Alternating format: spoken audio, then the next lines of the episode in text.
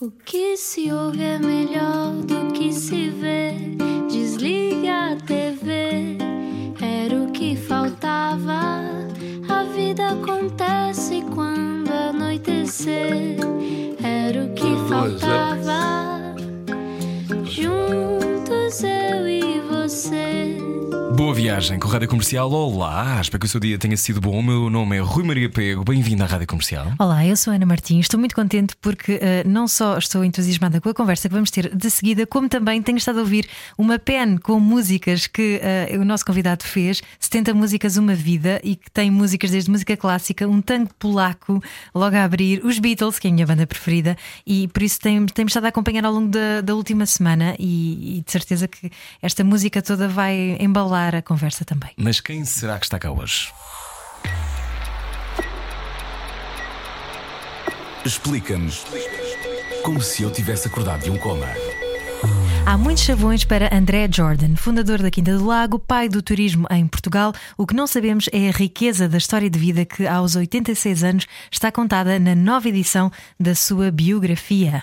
A fuga ao nazismo com a família, os anos dourados do Rio de Janeiro e a Bossa Nova, viver em Nova York, Buenos Aires, Paris, Londres e Lisboa, Portugal, antes e depois da Revolução de Abril, a paixão pela música e pelas artes e agora a pandemia, o que será do turismo em Portugal. Uma viagem pela vida é o livro de André Jordan que hoje recebemos. Olá, André. Olá, Como é que está? Bem-vindo. Muito prazer. Posso tratá-lo por André ou, ou não? Por favor. Por favor. André, bem-vindo à Rádio Comercial. Ahm, como, é, como é que está? Como é que vejo que está ah, sempre com vontade de viver, não é? Eu acho que sim, eu Sim? acho que sim. É, é, eu tenho sempre uma vida muito ativa, né? então quando você tem uma experiência de quase 80 anos de atividade, não consegue parar, né? porque eu, eu- eu- o meu maior temor é não ter o que fazer. A sua biografia começa até com o número de dias que viveu até hoje. Sabe? Agora não, já, não, não de, de, de horas. De minutos, horas, de exato. minutos, né? Eu pedi ao meu expert financeiro, que é o meu filho mais novo, para calcular Uhum. os minutos que eu que tinha vivido, né? Hum. Porque realmente eu vivo a vida ao minuto. Intensamente. Começa-se logo assim, sobretudo quando se, ah, tão novo, se foge ao nazismo com a família. Foi aí que Sim. aprendeu que o tempo é valioso. Quando era menino, era mais contemplativo. Lia muito eh, e tive uma vida, ao mesmo tempo, muito ativa e muito gregária, mas também muito solitária. Hum. Porque, de certa maneira, e o livro mostra um pouco isso, eu não era do meio, eu nunca fui propriamente do meio, porque não nasci aonde cresci, Uhum. depois não não vivi, eh, não, não fui jovem aonde trabalhei, Esteve sempre a saltar de um lado para o outro, não é? de, de um lado para o outro, então isso gerou também uma situação de solidão Uhum. relativa, né? Embora adore pessoas. Adoro pessoas. É o, que- o que eu mais gosto e o que mais é importante para mim, seja pessoas próximas, como a família, eh, eh, ou, ou pessoas que eu conheço. E eu tenho, ao longo da vida, Rui, momentos, momentos assim. Por exemplo, um dia em Londres eu estava na farmácia e era um senhor mais velho e começamos uma conversa que durou para uma hora espetacular sobre a vida, sobre tudo. Assim, espontaneamente aquilo aconteceu, depois fui-me embora. Nunca mais estive com ele, nem nunca mais o vi. Né? E eu tenho tido muitos episódios assim.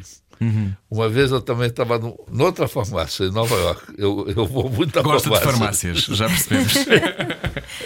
Sim. Passei a gostar menos quando comecei a ter doenças. Mas,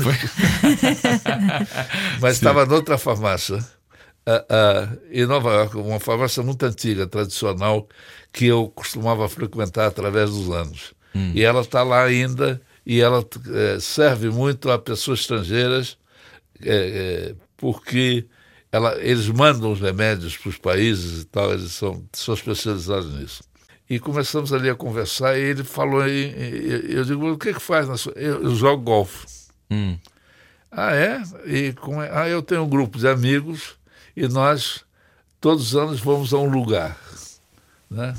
E eu, assim, ingenuamente digo assim, mas qual foi o lugar que mais gostou? Porque teve do mundo inteiro. Ele disse, olha, em Portugal eu fui um lugar que é mágico. Eu parei, fiquei, perdi a respiração. Como é que chama-se? Quinta do Lago. eu ia desmaiando, né? Aquele, aquele farmacêutico de Nova York, velhote. Esse lugar, eu, eu tive uma sensação que estava num lugar mágico. E foi, foi muito, muito gratificante. E o André contou que tinha sido o André a criar todo aquele empreendimento. Eu já é não me lembro se eu contei ou não. Não, não, não. não me lembro se disse ou não. Mas é uma história genial, não é? Porque o terreno custava 5,5 milhões de dólares e pediam-lhe uma entrada de 200 mil. Foi o que nós lemos na sua biografia, não é? Mas só que os dólares, lembro-se que valiam muito mais Sim, do que valem hoje. Era muito mais dinheiro, né? E mesmo essa entrada era difícil de cobrir, não é? Para essa altura. Sim, sim. E deu-se aquele episódio do dinheiro, né? Eu vim para a Europa, meu pai tinha morrido, né? E, e tinha tido muitos negócios na Europa, em Paris e em Portugal. E, e eu ingenuamente, né, ingenuamente achei que ia levantar o dinheiro com facilidade. E na verdade eu não tinha dinheiro. E, e foi difícil, mas através de um colaborador que trabalhou comigo em relações públicas, eu conheci eh, eh, um nobre francês chamado Roland de Lapoap, Conde de Lapoap, mostrou interesse em investir. Passado um tempo, e esse homem me telefona e diz assim: venha ter comigo em Madrid, no Hotel Fênix, dia tal, hora tal, e vamos combinar. Ele tá, lá fui eu, com uma linha pequena, é importante esse detalhe, né? só para uma noite, né? uma camisa e tal. Entrei no quarto, conversamos um pouco. Ele disse assim, vamos jantar? Eu digo, vamos, vamos jantar. E ele tinha em cima de uma cômoda um pacote grande, em papel, aquele Castanho? castanho, exatamente, tal, com barbantes e tal. Ele disse, isto aí é seu. Eu digo, meu? É, é, são os 200 mil dólares.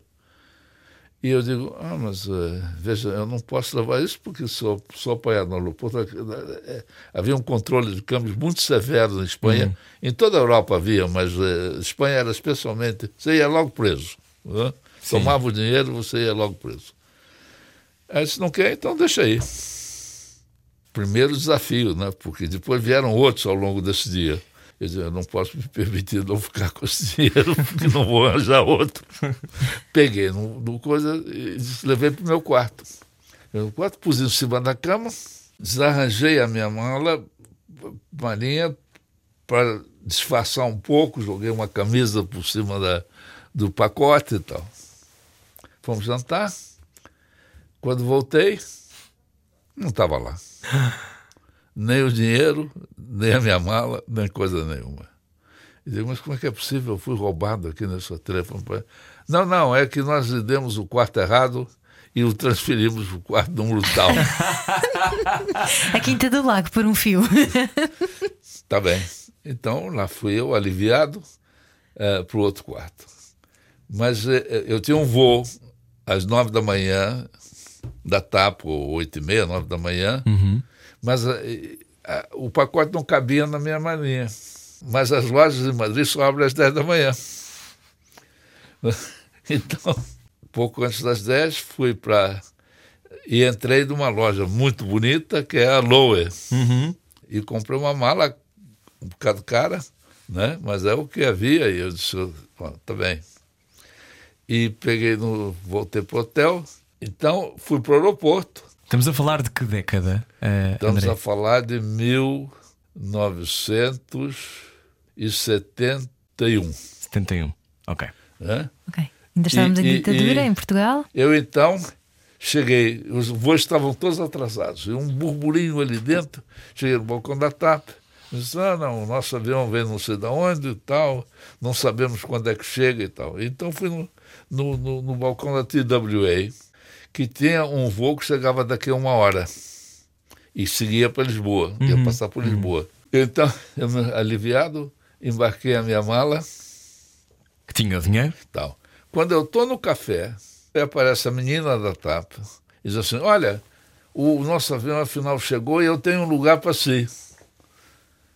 E eu digo, não, não, deixa lá, eu já embarquei a minha mala. Não, não, absolutamente, eu vou buscar a sua mala e levo para o nosso avião, põe Meu. pessoalmente no avião. Perdeu a mala, não me diga. Aí, como, como eu me sentia culpado, né? Não quis mostrar muita preocupação demais. Ele disse, bom, tá bem, tá bem, mas você põe mesmo no avião? Põe no avião. Tá bem. Então vou pro avião. Chegamos em Lisboa. Para já eu não lembrava como era a mala. Porque tinha visto a mala muito pouquinho, né? não me lembrava. E as malas iam, iam desaparecendo, desaparecendo, desaparecendo. Não havia nenhuma. Não quero nem acreditar o que está acontecendo, né? Vou no Achados e Perdidos, né? E a menina disse, não, o que aconteceu foi que esse avião estava sobrelotado e algumas malas ficaram para trás e veio no, no voo seguinte. Que horror. Que inferno. E eu fui para o escritório, eu tinha um escritório, umas, dois gabinetes no escritório da Aqua Azul, que era a empresa do Pinto Magalhães, que eles gentilmente me emprestaram até eu me organizar. E eu digo, Albano, olha Albano, aconteceu isto. E eu quero você ter que ir comigo para o aeroporto, porque eu sou capaz de ter uma síncope. Preciso estar acompanhado. E telefone para meu neto, com quem eu era casado nessa altura, que era americana. E, ela disse, olha, aconteceu isso. tá? E você está tão calmo? Digo, por enquanto estou. Mas conseguiu, mas conseguiu. E, e tá, eu, sou, eu, eu fico muito sereno quando estou em perigo. Sabe? Ah, é? me, dá- me entra assim, uma serenidade estranha. E antes era tudo mais fácil, né? Entrei com meu amigo na, na- na bagagem né? e começo outra vez a ver as malas circulando, né? E só ficou uma. Pego dessa mala, abro assim, era, era minha. Né? E, então fui para o banco diretamente ali e, e Estava depois tudo ok. Estava tudo ok. Mas E esse foi o um- primeiro passo para a Quinta do Lago foi surgir. o primeiro momento da Quinta do Lago. que momento atribulado. Isso é ou, ou extraordinário. melhor, transformar a Quinta do Lago numa realidade. Exato. Pois, mas isso, eh, estamos aqui a ouvir e estamos a conversar consigo, André Jordan, na rádio comercial, e quando, quando estamos a ouvi-lo, é também ouvir um tempo que já não existe, não é? Sim. Eh, aliás, a razão para fazer este livro, esta biografia, a autobiografia, a contar as suas memórias, é eh, revelar um tempo que nós não vivemos, que, como estávamos a discutir, eu até posso ter um curso de história, mas eu não a vivi. Ahm, quando, quando pensa, tem 86 anos. 87. 87. 87. 87. Quando escrevi, tinha 86. 87 anos. Ahm, são mundos completamente diferentes, não são? Não tem nada a ver o mundo em que cresceu na Polónia e depois foge e com a sua família. Não, não só é assim, Rui, como também o tempo, digamos, entre os seis anos, digamos, eh, a partir do momento que eu cheguei no Brasil e passei Uhum. a ter consciência da vida, mais ou menos, até o momento desse livro, o, o tempo eh, andava muito mais devagar. Quer dizer, as mudanças eram cada década. Uhum. O, como é? As, as novidades eram. Sim, apareceu a televisão. A televisão eu vi a primeira vez em 1947. Quer dizer, eu já tinha ah, vinte e tantos anos, ou não, 14 anos. Né? Viu no Brasil, Vi no Brasil. Não, vi nos Estados Unidos. nos Estados Unidos. Vi nos Estados Unidos, Nova York. Era um aparelho, um trambolho grande assim. Coisa, a gente tinha que levantar para mudar o canal, não havia nada disso. Não havia comando, não é? não, que comando. Era uma chatice. Só que havia poucos canais, né? Sim. Mesmo em Nova York, naquela altura, quando nós chegamos, era preto e branco e havia quatro canais. Uhum. Né? E essas coisas, essas mudanças. Agora as mudanças são de dia, da noite para o dia. Quer dizer, a gente deita à noite e quando acorda de manhã, O mundo já mudou. já mudou. Já mudou, mas mudou radicalmente. E isso, isso assusta para quem, para quem tem 87 anos ou é só, ok, eu tenho que adaptar o meu ritmo? Não dá tempo para assustar. Não dá tempo para assustar. Você tem que, tem que se adaptar rapidamente e muitas pessoas não adaptam e têm muitos traumas. Eu ouço falar agora, por exemplo, da, da, da- da- dos, dos traumas psicológicos da pandemia e, e as pessoas terem que ficar confinadas e, é, e quando penso no Holocausto, nas pessoas da minha família e pessoas que eu conheci muito bem que sobreviveram ao Holocausto. Né? Eu tive um primo que já morreu, que sobreviveu, um dos sete pessoas da minha família que eram imensas, sobreviveram. Da minha mãe não sobreviveu ninguém. Família direta, eu falo, já nem sim, sim. falo de, de, parentes e tal. Ah, ah, esse menino ficou, tinha, era muito pequeno, andou escondido no esgoto da cidade. Havia um grupo de crianças que foram escondidas no esgoto uhum. e passaram anos no esgoto. Né? E história, eu estou contando uma história extrema, mas havia histórias infinitas, toda, todo dia leio essas situações. Por exemplo, eu li há poucos dias uma polaca que morreu agora, no, eh, escreveu um livro ela abrigou sete judeus na casa dela, numa na cidade onde ela vivia. Uhum. Uh, mas aí a Gestapo as, uh, requisitou dois quartos da casa dela para dois oficiais, de modo que ela transferiu essa gente para o sótão, uhum.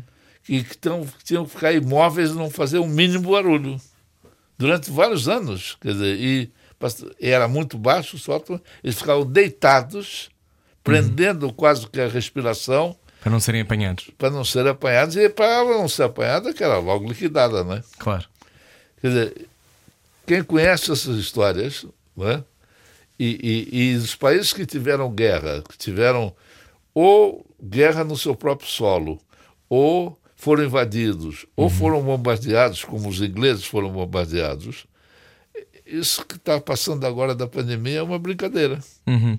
É, ter que ficar confinado, claro que eu moro bem, graças a Deus, mas é, se, se tivesse ficar confinado, eu acredito que ficava confinado. Acha que o problema é não termos memória? Temos pouca memória, não é? Temos pouca Há noção pouco da memória. para ter memória. Isso ainda, é, isso ainda é melhor, essa frase. É? Uhum. Porque isso quer dizer que ninguém para. Ninguém para. Uhum. Eu estou revivendo agora, e eu vivo de, um, de uma era que havia tempo, coisas que aconteceram na minha vida e descobrindo a razão verdadeira dessas coisas, porque na hora não tive tempo para analisar. Isso no meu caso. Agora imagine as pessoas que vivem, como uhum. vocês vivem essa, essa vida frenética né, que, que se vive hoje em dia. Quando é que o André reparou que o mundo pôs o pé no acelerador e começou a viver mais rápido? Foi nos anos 90? Foi nos anos 80? Foi, foi, foi nos anos, eh, eu diria que ainda 70. Houve uma coisa que curiosamente alterou a minha percepção bastante, que foi a máquina de escrever elétrica com ecrã. Uhum. Porque tudo era por correspondência, não havia outros meios de comunicação, uhum. né, o telefone, e as secretárias batiam na máquina manual, que era, que era muito barulhenta, uhum. fazia a cópia com o que chamam papel químico, né? Sim, sim, sim. É, é, se houvesse um erro, tinha que reescrever tudo. Uhum. Não havia calculadoras, porque elétricas, quer dizer, é, era aquela maquininha, você para projetar, digamos, um plano financeiro, receitas, despesas, etc., uhum. a, a, levava dias.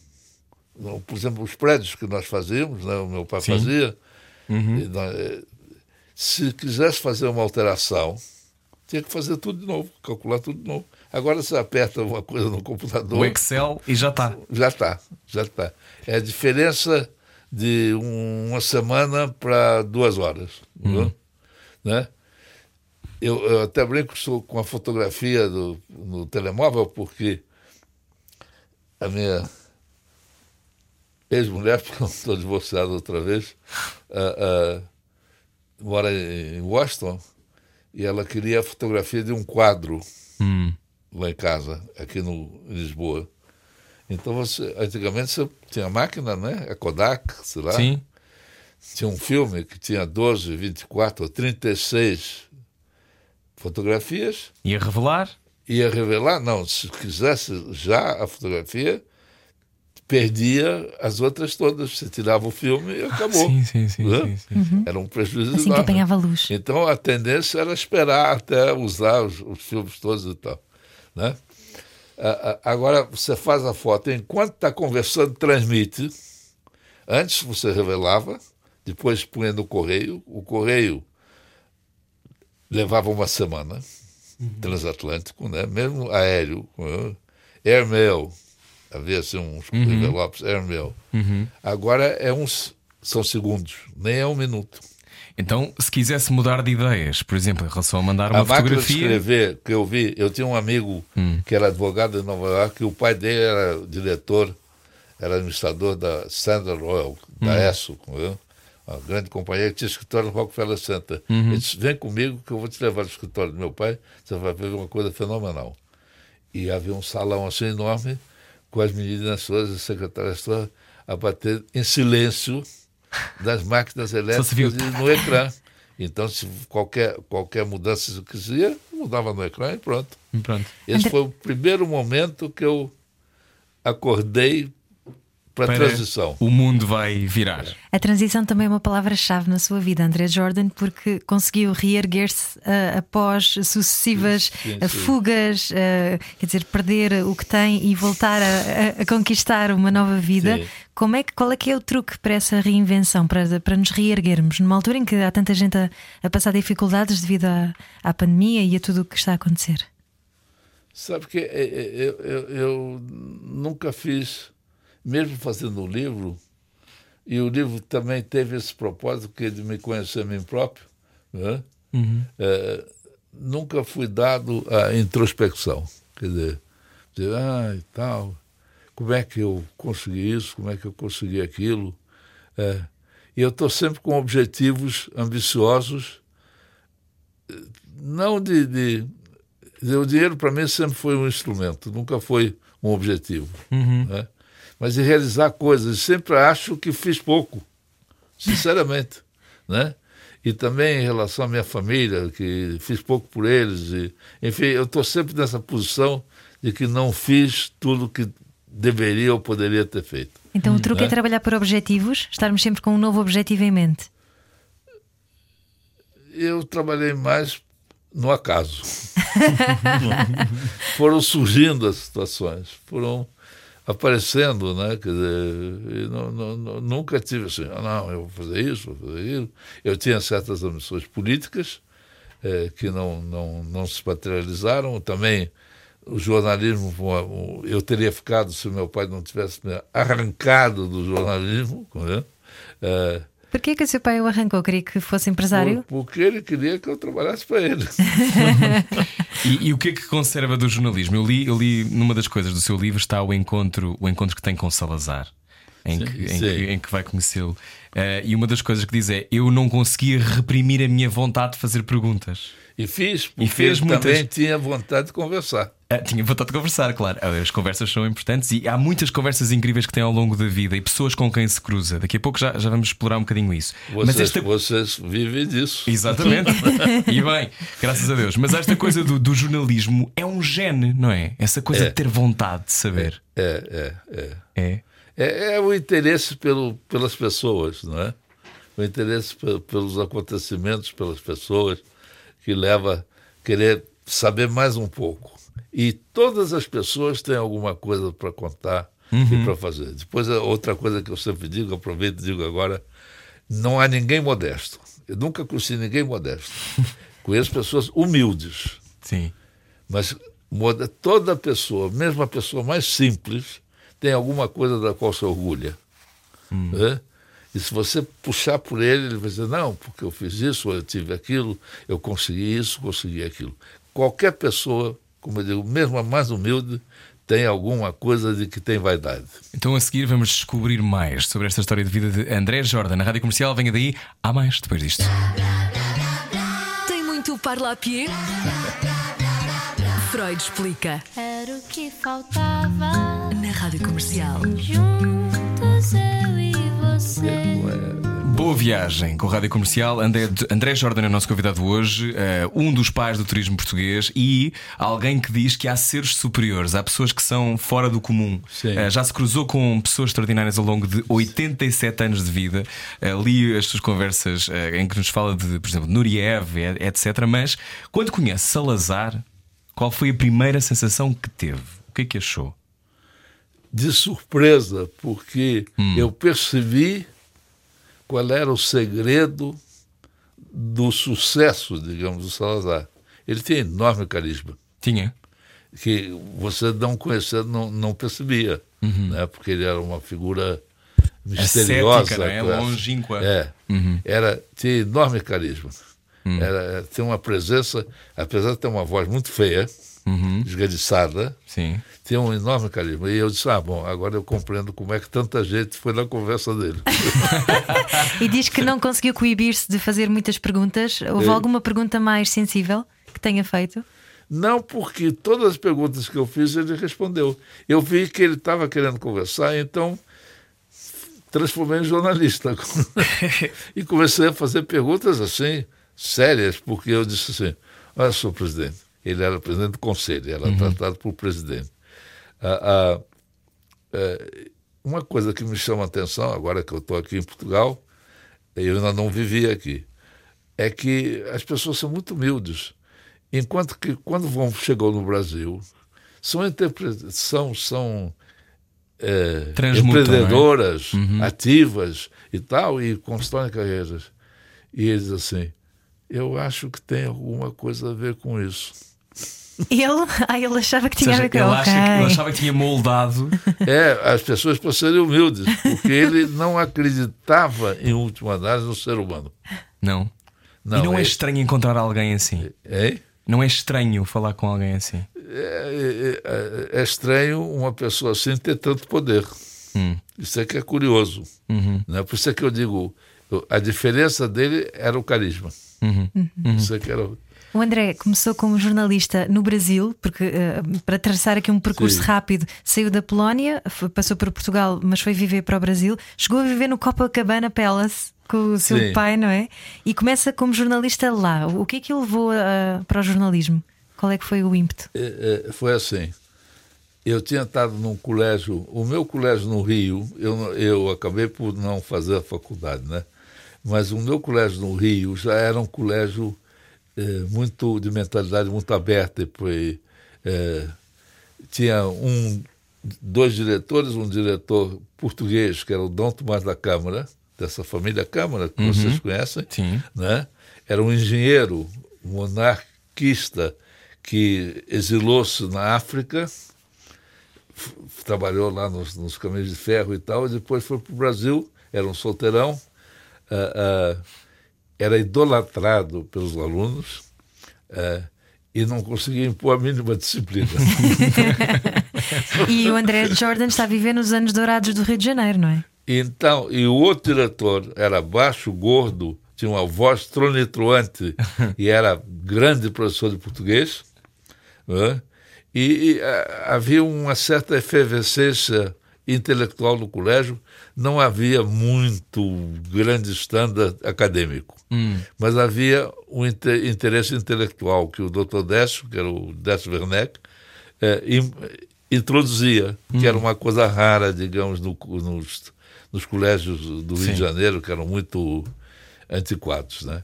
Eh, depois, nos Estados Unidos, o meu colégio foi o Hackler School, eh, que era de internato de rapazes, né, como era na altura. Ele hoje, por exemplo, é misto e não é internato. Hum. E tem alguns internos para manter a, a, chama, ideia, a, a ideia, é. mas não. não Se é. calhar gostava de ter tido um colégio misto ou não? Hein? Gostava de ter tido um colégio misto, André? Quando era miúdo? Não sei, não sei. Também é tão longínquo essa. É, tão foi longínquo. Eu, a minha vida 70 anos, acadêmica foi muito pouco intensa. Eu estava sempre com outros interesses. E como é que era o Rio de Janeiro neste, nesse foco da Bossa Nova, desses anos dourados, dessa, dessa ideia mítica do Rio de Janeiro? Como é que era viver lá nessa altura?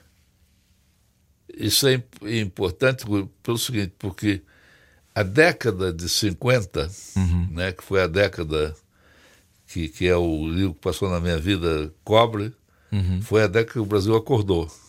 Até esse momento, o país dormia. Tinha sido uma ditadura até 45, durante 20 anos, de Getúlio Vargas. Ah, ah, e em 50, o, o, a modernidade apareceu. Porque foi eleito um presidente chamado Juscelino Kubitschek, que era um empreendedor.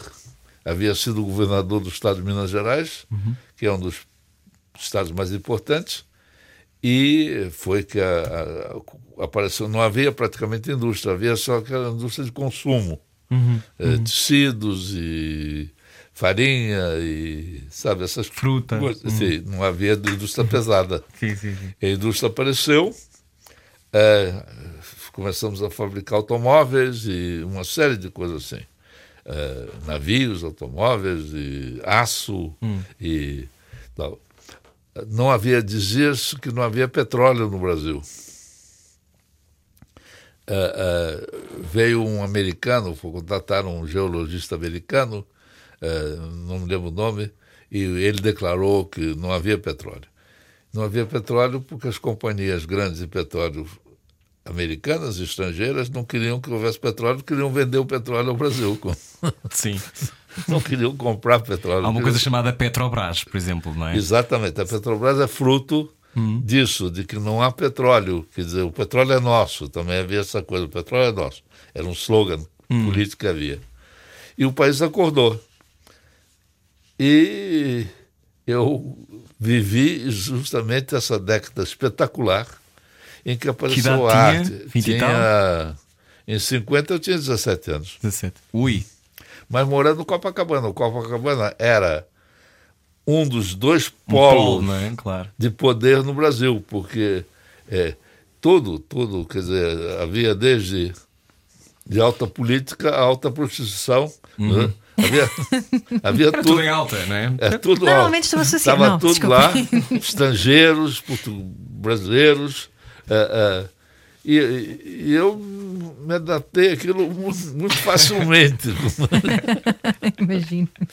E, e- e- e havia artistas, porque havia também, eles tinham uma, um boate, tinham um show. Sim, sim, sim. Era um, Era um- um centro muito interessante. O outro grande centro de poder era o Jockey Club. O Jockey Club é o clube da- do corrida de cavalos, que tinha uma série hípica majestosa, que está lá até hoje, e agora até está mais desenvolvida. É, e havia a sede social que era no centro da cidade. Uhum. E ali era onde almoçavam as pessoas do poder. A elite, não é? A elite do Do poder. poder, do poder. Eram os advogados, os políticos, os juízes, os grandes empresários e tal. E havia mesas, não sei se oito ou dez lugares, que as pessoas se conheciam todas e sentavam em qualquer mesa. Não era, não era a minha mesa. Quando você queria uma mesa eh, individual, pedia e eles reservavam lá no fundo uma mesinha e tal. Eh, e o meu pai me levava menino assim para almoçar. E eu conheci todo, todo o poder formal do Brasil no Jockey Club. Então deixa-me fazer-lhe uma pergunta. Ana, que deixa-me só fazer esta pergunta porque tem a ver com uma coisa. Para quem está a ouvir agora, estamos a conversar com André Jordan. Então diga-me uma coisa: a sorte existe ou ah, é o acaso? Ou, porque a sorte de conhecer todas essas pessoas, de se cruzar com todas estas pessoas ao longo da vida, tem a ver com o sítio de onde vem, não é? Da família de onde vem e as escolhas dos seus pais e depois as suas. Mas existe isto da sorte? Sim. Existe. Gosto de tenha ficado para pensar um bocadinho sobre isto. Não, eu Existe. acho que depende muito da pessoa. O meu melhor amigo foi, já morreu, era um magnífico, um gentleman, um sujeito da maior categoria, muito inteligente, de uma grande família. As famílias no Brasil duram muito pouco. Entre a inflação, entre a inflação e a despre- o despreparo Sim. eh, das novas gerações que Que desbaratam as fortunas, não é? desbarata as fortunas. Não, Sim. não. Isso era assim, agora já mudou, já mudou bastante. Hum. Mas também sobraram poucas fortunas. As fortunas que existem hoje, quase todas são novas. Uhum. Né? Esse meu melhor amigo era o contrário de mim, no sentido da prudência. Ele não gostava de correr riscos. E teve uma vida muito difícil e muito medíocre. né? Porque não, porque não, não não corria correu risco. risco, nunca correu risco. Ah, é importante correr riscos. E éramos grandes amigos. né? Saímos juntos, tínhamos namoradas juntos, eh, tínhamos muito respeito um pelo outro. Eu nunca fui à casa dele, nem ele foi à minha casa sem avisar. né? Nunca apareci. Eu era muito amigo da família dele, porque eu vivia com meu pai e ele vivia no meio de uma família propriamente dita, Claro. né? Então eu ia muito lá e tal, e me dava com a família toda dele.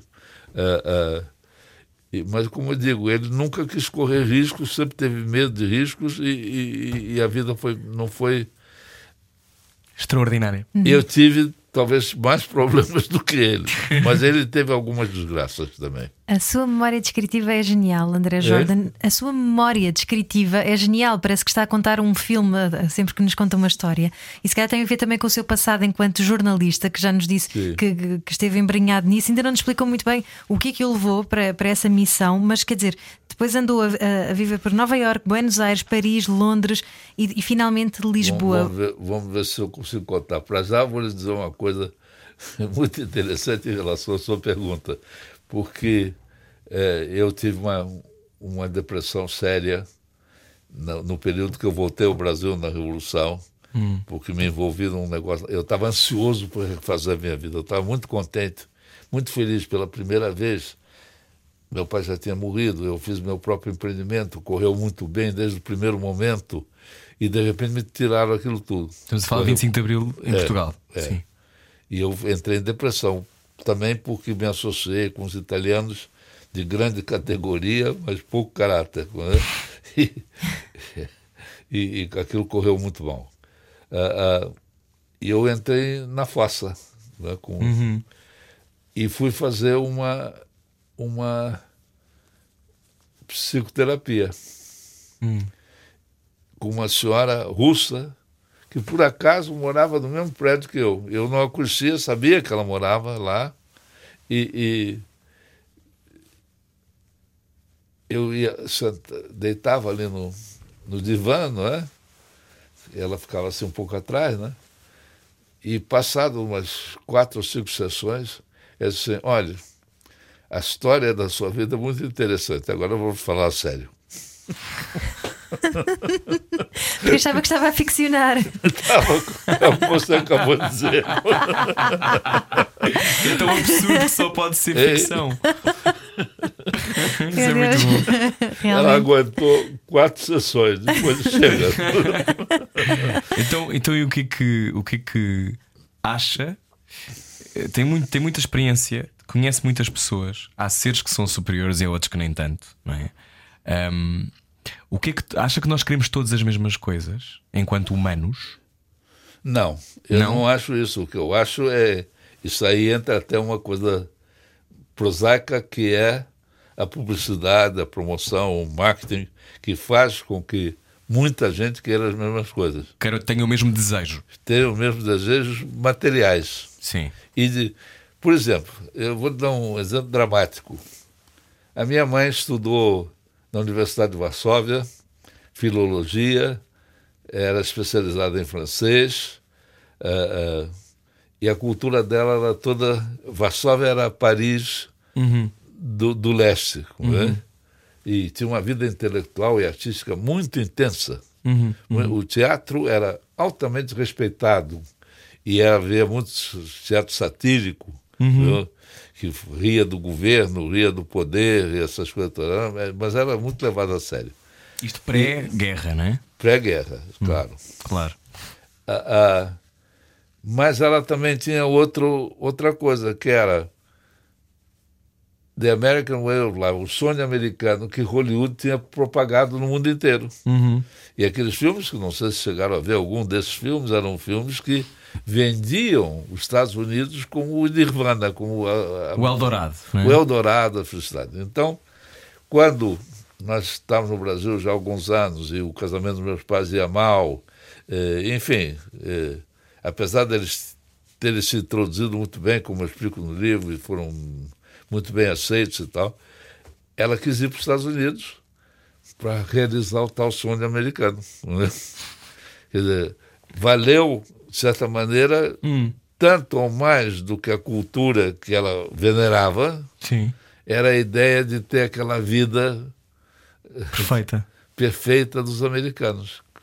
E ela teve uma boa vida nos Estados Unidos, não é que não teve, acabou por ter, mas porque ela também introduziu a sua, a sua, o seu pendor intelectual e artístico lá. E também havia um clima para isso numa elite. Uhum, uhum.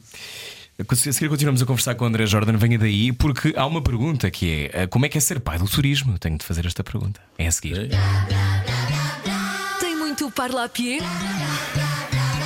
Freud explica. Era o que faltava. Na rádio comercial. Juntos eu e você. Boa viagem com a Rádio Comercial. Estamos a conversar com André Jordan. André Jordan ou André Jordan? Como é que gosta? Jordan. Jordan, pronto, ainda bem, ainda bem que estou a dizer bem. André, eh, são 87 anos e há pouco estávamos a falar sobre, eh, sobre a ideia. Há pessoas que parece que têm talento para inventar coisas do nada. Parece que têm, que são, que têm um gene qualquer, uma, um- uma energia. Concorda com isto? Acha que há pessoas que são empreendedores por Mas- natureza? Mas isso, isso eu herdei do meu pai. meu seu pai, pai. era assim. Uhum. Aliás, meu pai sempre estava muito mais estimulado para inventar coisas novas do que cuidar das coisas que tinha. Já tinha. então, então quando, quando, quando cria a Quinta do Lago, é considerado o pai do turismo português? Pensa nisto que é o pai do turismo português? Ou não? Eu, eu, durante algum tempo, não liguei para essa conversa porque não entendia. Mas é também uma das 12 pessoas mais influentes do mundo no que toca ao turismo, não é? Porque eu também eh, eh, fui. Eu chego lá, porque senão vamos Sim, saltar. sim, Claro, claro. Sim. É, é, é. Depois eu percebi o seguinte: eu vi Portugal e as at- atratividade, as, as virtudes de Portugal, da maneira como os portugueses não viam. Não é? Uhum. Era a sobriedade, o bom gosto, a modéstia, ah, tudo isso eu acho há um segmento do mercado do turismo e, e mais até do, de, de viver eh, que gosta do que Portugal é, mas não conhecia. Uhum, uhum. Né? E o que está acontecendo, co- mesmo agora, imagine nessa pandemia e tudo, todo dia nós somos contactados por, por pessoas que querem vir viver aqui porque acham que a pandemia vai passar e que Portugal é, é, é sóbrio, é honesto, é, É seguro? é seguro, tem bom clima, come-se bem, porque a cultura é muito importante para promover o turismo, mas a comida é mais, porque a comida é normal, eu não estou falando de Gourmet de Chim gourmet, Michelin. isso é uma outra conversa também, produto da, da promoção, da publicidade, etc. Ah, ah, e, e depois os próprios portugueses perceberam que eu tinha, tinha sido um bom pastor, os tinha encaminhado para esse lado. Não o suficiente, isso tem sido, não tem sido suficientemente promovido, e depois fomos vítimas do sucesso da pequena multidão, ou seja, por- pela razão errada, porque Portugal, Lisboa, Porto e tal, o país todo tem muitos atrativos, eh, e tem coisas bonitas, não tem uma grande, um grande patrimônio que gostam de falar disso, mas não é verdade. Dizer, em, termos de museus ou de palácios, o- essas coisas não, não é como quase todas as outras grandes bases de turismo, Sim. seja a Espanha, seja a França, seja a Inglaterra, seja a Alemanha, seja a Áustria, né? Ah, ah, ah, tem muito mais A a, Áustria há palácios de 5 em 5 minutos, não é, é? é, Claro. ah, ah, ah, ah, mas tem um estilo de vida que as pessoas se sentem muito confortáveis. Mas depois começou a aparecer o- os promotores, os, os pequenos operadores turísticos, quando veio a, a, a crise, digamos, começaram a promover Portugal como sendo muito barato. E isto foi, é- é- foi uma armadilha que, da qual eu tenho medo que voltemos a cair agora, porque também está. E, e- e o governo eh, se empolgou porque aquilo dava números estatisticamente importantes para a balança de pagamento eh, né? Eh, e para o número de turistas. Né? Então, o turismo, agora isso vai desaparecer, não vai voltar. E nós não fizemos o suficiente para atrair um plano mais Outro alto tipo. turístico. Sim, sim, sim. Eh, eh, quando devíamos estar todos unidos, eh, em vez de cada um por si, e, e- e o governo não está por todos, porque o governo também tem os seus próprios objetivos. E interesses, E, claro. e houve também em Portugal. E ainda existe um certo preconceito em relação ao turismo. Acha? É, acho, as pessoas acham que não é uma coisa muito nobre. como é, quer dizer, é, e, e, e, e vê-se, quer dizer, por exemplo, esse plano que o professor Costa Silva fez, Uhum. praticamente não menciona o turismo. Não é? Quando é a base de Sim, mas praticamente é- tudo. Sim, sim. É isso. Diz que Portugal mudou muito, mas os portugueses não mudaram nada. Nas qualidades e nos defeitos. Qual é o pior defeito dos portugueses? Eu não, não, não, não gosto de pensar nesses termos, quer dizer, qual é a melhor qualidade ou o melhor defeito, porque é, é o estilo é, de, de não confrontar situações, Fugir eh, ao confronto. não é, é? fugir o confronto, fugir a decisão, Hum. né? É, é, ter uma visão muito uma visão ou talvez uma atitude muito complacente com o tempo quer dizer o tempo é o que for dizer, Sim, sim, pode sim, demorar um dia um mês um ano é igual As obras são sempre assim, não é? é, é, quer dizer, há hoje grandes empresas, quando eu vim para cá, não havia boas empresas de construção, não havia nada eh, assim nesse setor. Hoje, Portugal, no imobiliário, é da qualidade de- da melhor do mundo. como quer dizer, e uma arquitetura muito interessante, eh, um bocado eh, ditada pela Escola do Porto, por Cisa Vieira, que é sóbria, mas ao mesmo tempo eh, encanta. Sim, é? Dizer, sem dúvida. Falou de confronto e deixa-me só recordar aqui um episódio que conta muito eh, engraçado em que o ditador Mobutu vai tentar comprar eh, uma casa na Quinta do Lago e o André Jordan, com a sua diplomacia, diz-lhe: Não, não, eu acho melhor comprar um- uma mansão ali em Armação de Pera. Não, porque era assim. genial. O Mobutu apareceu. O Mobutu era uma pessoa fisicamente imponente.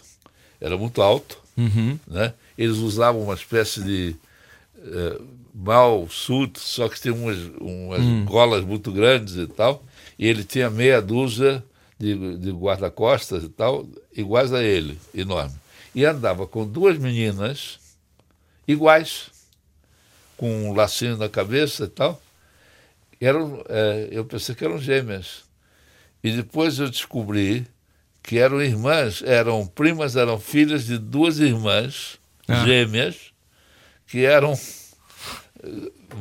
amigas do Mobutu. com- Am- Amigas com e, aspas. é, é, e tinham a mesma idade, era uma coisa espetacular. Uau! né? É. Aliás, o, o, o, o- meu colaborador extraordinário, que é o Luiz, é, é, é, é, é, o Luiz Paulo da Cruz, que é quem faz a pesquisa. Por exemplo, quando eu conto essa história para ele, ele foi lá e descobriu que eram gêmeas, e- e os nomes e tudo. Ele, ele é fantástico nisso. né? Ele tem fotografias de, de, de documentos que, que eu nem sabia que existiam, que ilustram o que eu digo. E, ele, e ele brinca dizendo assim, não, eu não... Às vezes pensava que o André estava inventando, André estava inventando, mas fui lá e era mesmo. A sua psicanalista precisava de ver este livro hoje, não é? Hein? A sua psicanalista precisava de ver este livro para perceber que é mesmo verdade. Uh, André, nós temos este livro aqui nas nossas mãos e se, se quiser con- conversar connosco mais 10 minutos, vamos para o podcast, pode ser? Sim. Quem está a ouvir a rádio comercial, Uma Viagem pela Vida, o livro de memórias de André Jordan, é uma segunda edição, revista e aumentada, que pode conhecer para também descobrir, porque descobrir esta sua história é descobrir também a história de muitos de nós. É entender o mundo e as suas evoluções. Portanto, continuamos a conversar no podcast. Nós voltamos amanhã com mais conversa. Até já. Beijinhos, boa semana. Saímos hoje à noite? Era o que faltava na Rádio Comercial. O nosso convidado de hoje chama-se André Jordan. Agora estamos no podcast, versão online da Rádio Comercial. Ahm, casou quatro vezes. Sim, Quatro vezes. quatro vezes. Quatro vezes é uma, é uma dedicação Mas, à causa do muito- casamento. Muitos anos de vida. São né? 87 anos. Gosta de casar então? Gosta de se apaixonar? Gosta de criar Sim. novos, novos casamentos, novas ideias de vida? Não sei dizer isso. Eu sei que eu tenho um- uma grande admiração, um grande entusiasmo e uma grande paixão pelas mulheres. E sou realmente um feminista moderno, porque o feminismo da minha, da minha geração foi um feminismo equivocado de fazer com que as mulheres fossem como homens. E por isso que ele fracassou. E agora, o mundo descobriu as mulheres como mulheres. E, e é por isso que estão entregando cada vez mais e com alívio o poder às mulheres. Com alívio. Aliás, o André diz: Eu digo que os homens que casam muitas vezes são fiéis. Senão não casavam, tinham amantes. Eu não tive amantes. é verdade. Portanto, gosta de casar porque se apaixona por aquela pessoa e quer viver com aquela pessoa. Sim. Sim. Sim. Um, muitos anos, muitas pessoas diferentes. Um, um casamento é, é, é uma batalha diária. Tem que se trabalhar nisso, não é? Sim, sim. Eu não, não, não fui um marido exemplar, nem ideal, né, como pessoa. Né? Quer dizer, é, é, eu sou, na, na verdade, muito independente. E também acabo por ser independente também no casamento. Não falo no sentido de ter amantes e tal, mas no sentido de Fazer a sua vida. É, de, de ser independente, né? Eu nunca fiz parte de grupos, tem muitos grupos com quem eu me dou, e, e- mas nunca, nunca, nunca fui de nenhum partido, é, e, e vivi assim sempre. Se é o valor mais importante por si, para si, a sua liberdade. É a coisa mais importante. É das mais importantes, sim. Como é que conquistamos liberdade na nossa vida? É com independência financeira? Ou, é, ou há outros, outras maneiras de ganhar Não, a liberdade? liberdade não não está ligada necessariamente à independência financeira. A independência financeira é um tipo de liberdade. Né? E, e nessa área nunca a gente está completamente independente, sempre depende de negócios, de investimentos, disso, daquilo, se engana, né? faz um mau negócio ou tal. Não, a, a- a independência é a atitude diante da vida das pessoas, respeito humano, porque se você respeita, é respeitado. Né? Ou pelo menos é o que eu me esforço. E é fácil manter a independência no meio empresarial, eh, tendo em conta que tem que conviver com tanta gente e, e se calhar eh, fechar os olhos a algumas coisas, ou eh, eu imagino que não seja fácil, não é? Lidar com aristocratas, líderes políticos, gente da alta finança, eh, temos que ter muito jogo de cintura. Muito. Isso aprende-se, não é? Vai-se aprendendo com o A- tempo. a- Aprende-se. É um. É, como eu digo, se a gente respeita as pessoas, também é uma tendência de elas nos respeitarem. Criar-se uma certa distância íntima, digamos assim. Né? Uhum. É, é bom para, para, Para não se misturar. de cabeça. Ah, fala quando fala do Algarve. Eu ligo aqui uma coisa que respondi no outro dia. O- Quando cheguei ao Algarve, o Algarve não tinha ninguém. Não havia cinemas, não havia livrarias, não havia restaurantes, não havia lojas, não Sim. havia nada. Nada. Era um paraíso, não é? Ninguém sabia o que. Não existia. De certa maneira, era muito, Era. muito simpático. Muito simpático. Ahm, e e depois, hoje em dia, tem tanta coisa. Sim. Ahm, era possível ter feito outra maneira? Um meio termo? Ou não?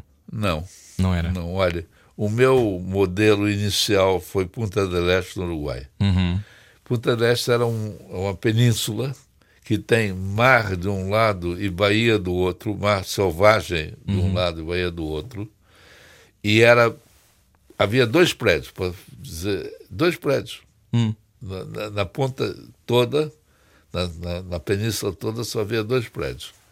E o miolo era um clube chamado Categril, que tinha bangalôs, tinha golfe, tinha tênis, tinha cavalos.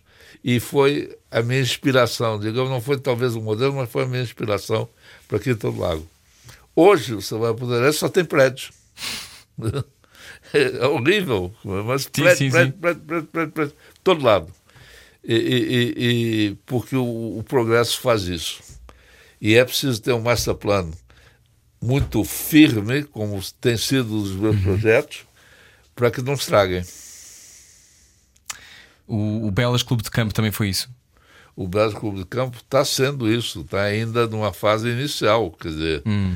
já, já tem eh, quase mil ah, vivendas e prédios e apartamentos. É um misto, é Uhum. um mix, com um pouco mais urbano, Sim. mas com muita zona verde. Nós estamos no meio de um parque florestal. sim, sim, é? sim, sim. É, é- é isso, vai nesse caminho. Então, eh, uma pessoa que eh, ajudou a que tantas coisas fossem criadas.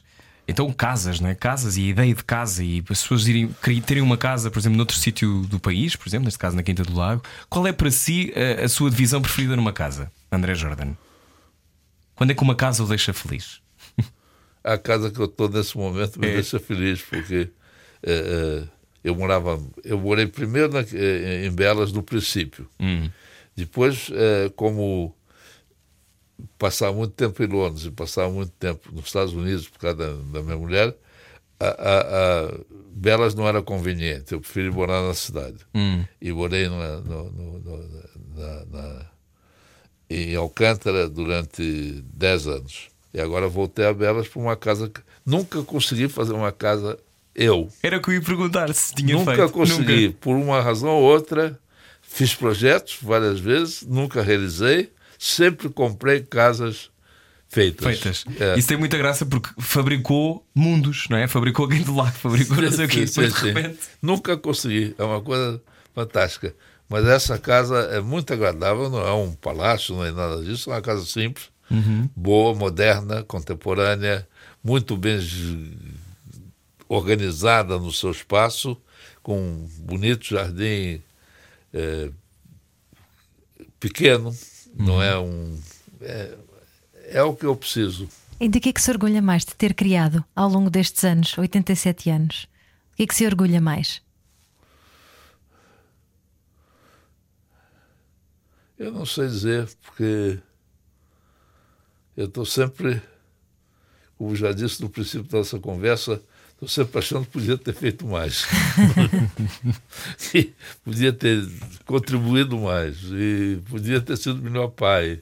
E, e, enfim, é, é a minha, minha atitude dentro da vida é, é- Eu me orgulho de tudo, mas não me ufano de nada, vamos dizer assim.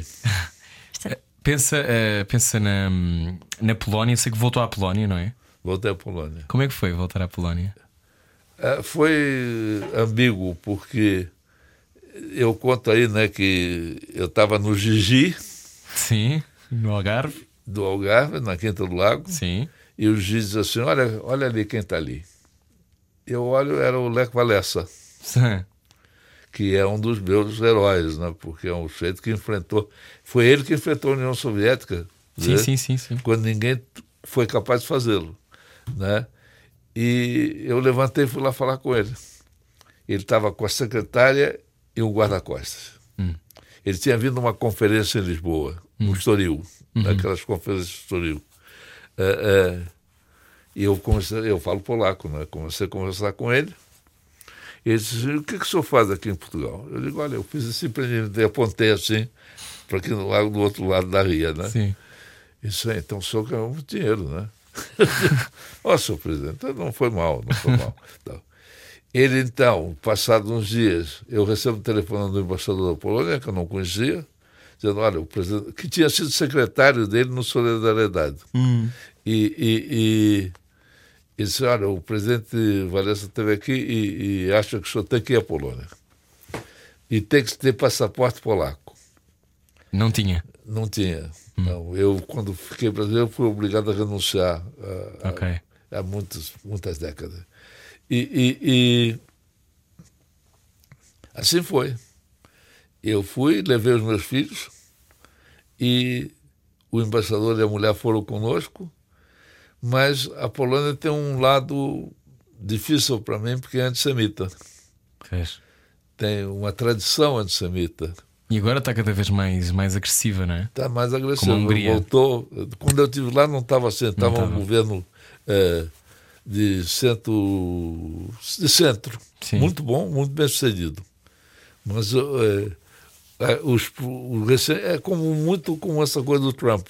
Uhum. O ressentimento prevaleceu sobre a lógica. E de repente viramos à direita, E- extrema-direita, quase. E, e então eu não quis ir. eh, Nós fomos a, a, a Varsóvia e a Cracóvia. Duas Cracóvia é cidades. Uhum. muito. Varsóvia é muito curioso porque tinha sido praticamente destruída Sim, e sim. reconstruída. E é estranho, é estranho porque parece um bocadinho cenário, não parece? Exatamente, Eu exatamente. estive lá e achei isso, achei que era, parecia um bocadinho cenário. É, é, mas exatamente isso. Sim. Não é autêntico. Não, é um bocadinho Disney, não é? É, é, É? é, é, é isso mesmo. E Cracóvia é lindo de morrer. É, é.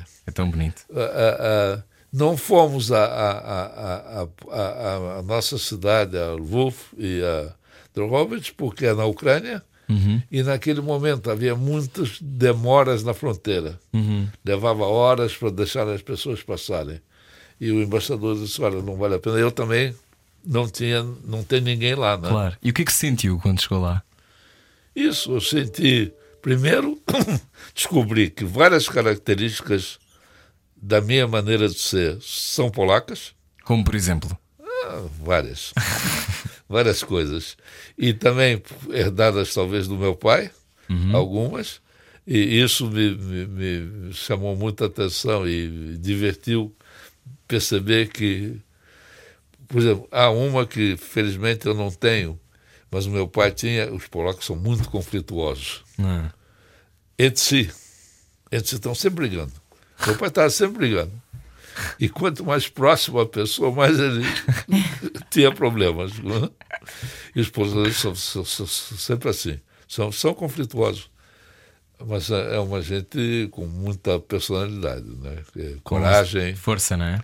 força, coragem, é, artística. É, é uma, um, eu descobri, por exemplo, que o Chopin, que o meu pai adorava, meu pai organizou um concurso Chopin internacional no Rio de Janeiro.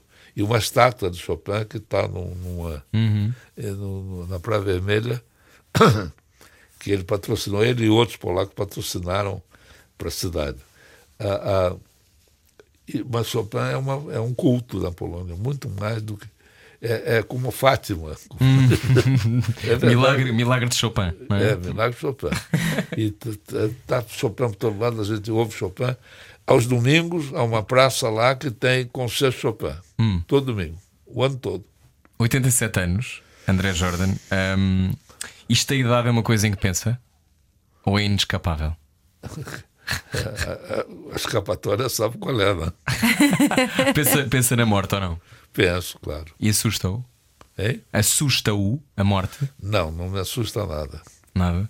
Me assusta a pandemia porque é um sofrimento. Sim, E isso eu dispenso. sim. Eh, Mas, mas não, a morte não me assusta porque eu convivo com a morte nesta altura muito. Já morreu tanta gente. Muitos amigos minha, seus, claro. Amigos e namoradas e tanta gente que morreu. Mas tem curiosidade?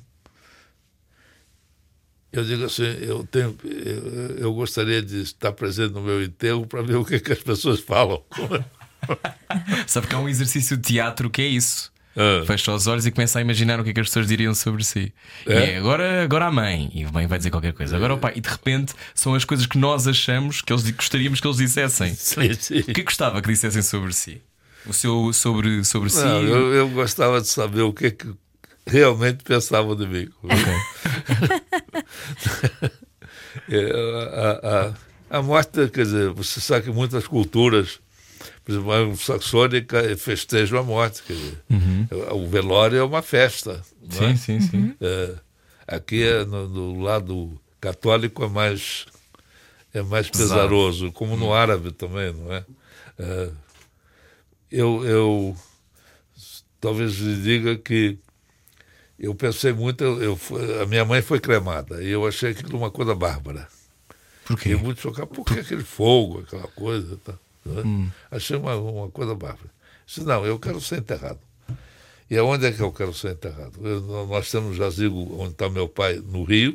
Uhum. Eu digo, eu não quero ser, eu quero ser enterrado em Almancil, Ah, é. que é onde passei grande parte da minha vida. Tive um- muito trabalho em conseguir um, um espaço Uma, e construir um pequeno mausoléu para mim e para minha família, muito simples, né? E está lá à minha espera. Que bonito. André, eh, há pouco, quando falou da depressão, eu vejo que é uma pessoa tão feliz e tão eh, de bem com a vida. Ahm, eu li numa entrevista sua que eh, essa psicoterapeuta que falou ensinou a combater a depressão e a tristeza e a dar Sim. a volta. Sim. Quer nos contar como é que se faz? Sim. É, isso aconteceu num episódio. Eu percebi isso num episódio durante a, a terapia. Porque eu tinha certos mágoas e ressentimentos em relação a uma determinada pessoa. Só um bocadinho mais perto do, do microfone, André. Em relação a uma determinada pessoa. E aí, houve um dia que eu falei nessa, nesse assunto. E quando acabei de falar, passou. Desapareceu uma coisa que eu carregava no, no coração, as coisas, me fez isso, me fez aquilo. Tal. E depois que eu contei, aquilo perdeu importância.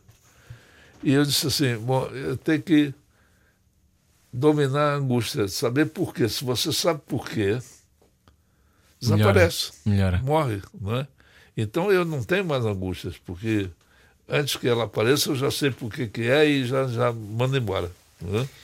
Estamos a acabar a nossa conversa, André. Uma viagem pela vida são muitas páginas de uma vida que imagino que pudesse dar bem mais outros livros, não é? Mais do que um livro, provavelmente. Dava outro. Dava outro.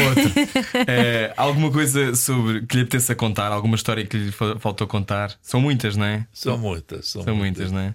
Mas eh, o, que é que, o que é que lembra? ahm, o que é que gostava? Olha, por exemplo, uma, uma pergunta: o que é que gostava que do século XX tivesse perdurado que não existe no século XXI? Há alguma coisa? É essa coisa do tempo de podermos parar? É a ingenuidade? Eu, eu, não, eu, eu, eu tenho saudade, mas não sou saudosista. Ok, Eu não penso nesses termos. ok. Eu, eu penso, estou sempre pensando no futuro, lembrando do passado, Uhum. mas sempre pensando no futuro. Ok. Então, eh, no seu futuro, imagino que agora lhe diziam: oh, André, vai ter mais 100 anos para viver. Temos aqui uma cura milagrosa. Um lhe livre. Mas imagino, não quero, não gostava de viver Não, assim mais. o que é? O corpo não, não sabe dessa conversa. Ah, ok.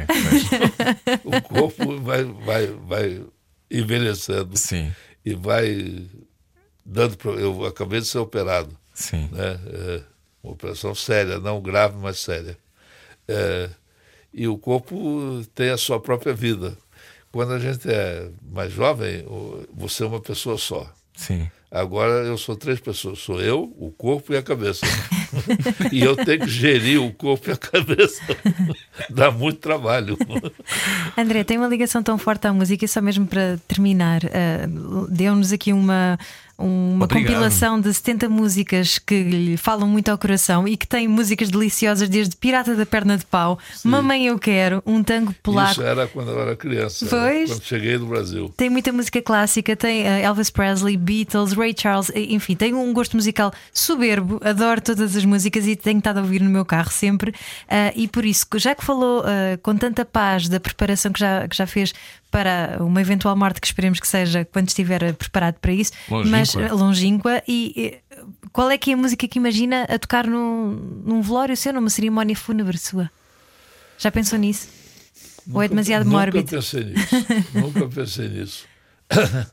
Eu acho que, que eu hoje em dia sou muito mais ligado à música clássica, né? Uhum. É, e algumas missas solenes e alguns é, requiems muito, muito bonitos, né? É, de Bach, de Beethoven, do próprio Chopin, quer dizer, qualquer uma dessas está boa. É, diz aqui uma coisa muito bonita no postscriptum do seu livro. Vivi com a felicidade de estar aberto a estabelecer relações amigas com pessoas de todas as condições sociais, indiferente a etnia, género, orientação sexual ou idade. Ou seja, eh, então no fim o que interessa são as pessoas São as pessoas. e o caráter, não é? A única coisa que eu não tenho tolerância para intolerância. Acho o preconceito uma coisa nojenta. Né? Uhum. Não, não compreendo até como é que se pode odiar as pessoas porque são brancas ou pretas ou azuis e, uhum. né, ou são sexual isso Gays ou não, não, não, não, uhum. não, não, compreendo isso né porque sempre percebi que em toda pessoa há valor não é claro que há pessoas que não prestam né? há mesmo pessoas que não prestam então. há mesmo pessoas que não prestam então há mesmo pessoas que não prestam é. E não tem também talvez não tenha tolerância para procurar melhorá-las. Então, no fundo, quando isso acontece, é mudar de passeio, não é? É, é mudar de passeio quando sim, encontramos essas pessoas. Sim, é uma boa ideia. André, muito obrigado. Muito obrigada. Vindo. Eu é que agradeço. Foi um grande prazer conversar com esta juventude brilhante. Muito obrigado, obrigado. Obrigada. André Jordan na Rádio Comercial pode ouvir a conversa inteira em radiocomercial.ol.pt. Adeus, obrigado. Era o que faltava. Com Rui Maria Pego e Ana Martins. Juntos eu e você. Na comercial.